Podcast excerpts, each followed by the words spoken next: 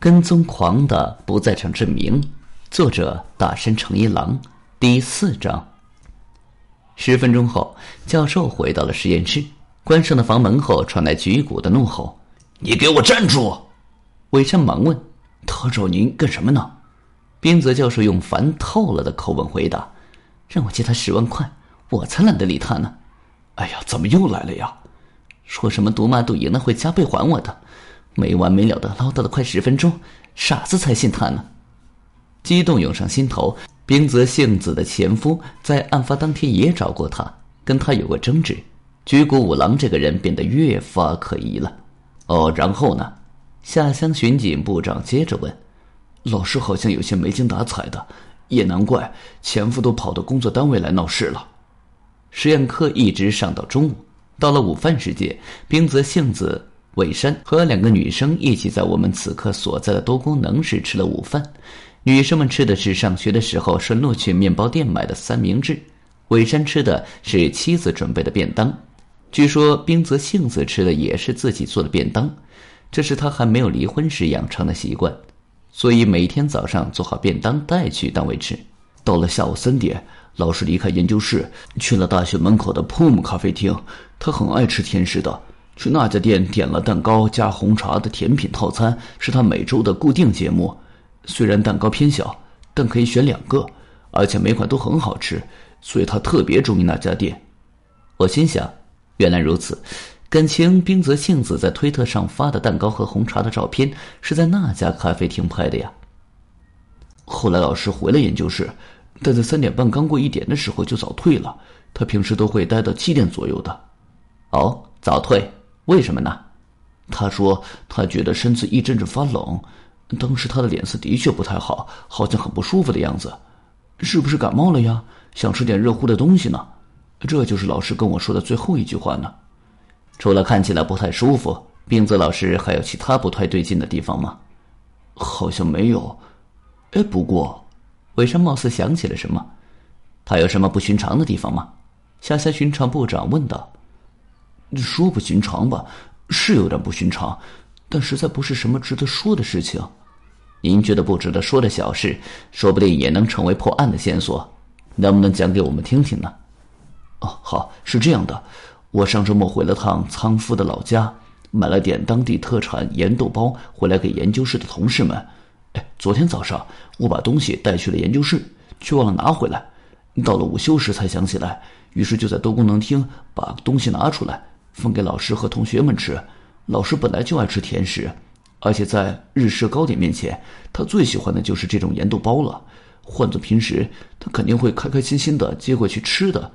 可是不知道为什么，他昨天居然没有要，说：“我还是少吃点甜食吧。”可您就不觉得奇怪吗？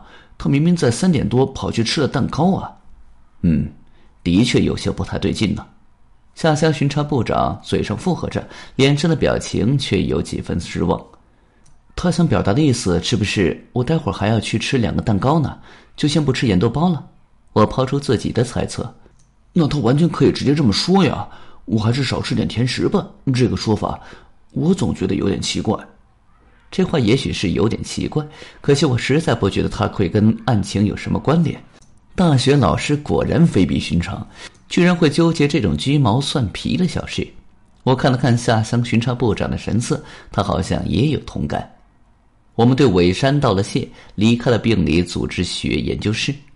接着，我们前往大学门口的 Palm 咖啡厅，找女服务生询问冰泽幸子有没有在昨天下午三点左右来过店里。服务生回答：“冰泽老师的确有那个时间来的。据说被害者是这家店的常客，每周都要来一次。”每次必点蛋糕加红茶的甜品套餐，于是我们便问：“您记得他昨天点了哪款蛋糕吗？”服务生不假思索的回答：“摩卡和白奶酪。”真是位模范服务生。然后我们又去了正门口的保安室，因为保安可能看到了早退回家的被害者。幸运的是，保安真的看到他了。他告诉我们：“冰尊老师是昨天下午三点四十分左右骑自行车回去的。”下乡巡查部长说：“哈，您记得这么清楚啊？”看见老老实实的二十多岁保安，顿时羞红了脸。看来这位保安是冰泽杏子的粉丝，所以记得精确的时间。她的确称得上是知性美女，保安会迷上她也是人之常情。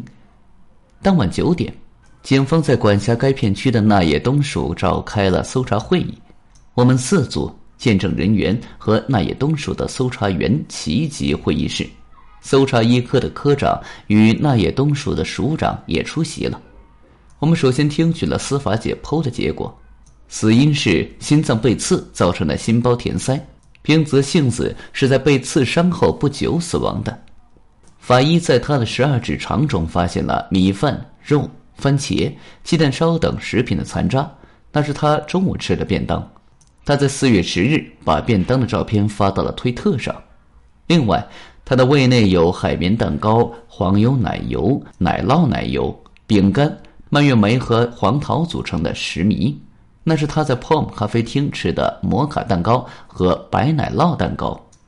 十二指肠内的食物残渣在体内停留了七小时，胃里的食糜则是四小时左右。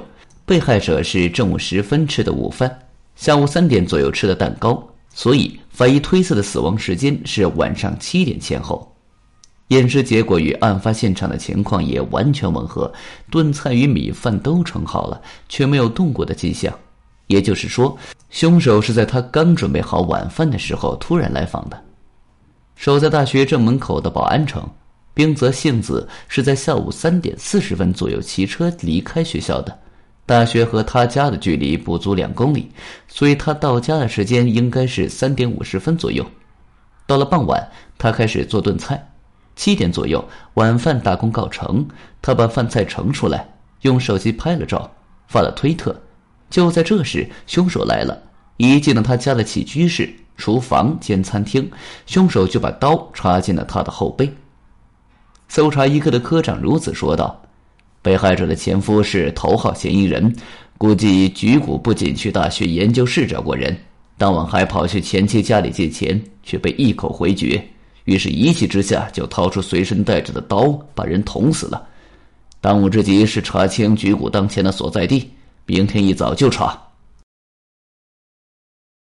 本集已经播讲完毕，感谢您的收听，请您多多点赞评论。如果喜欢，请订阅此专辑，谢谢。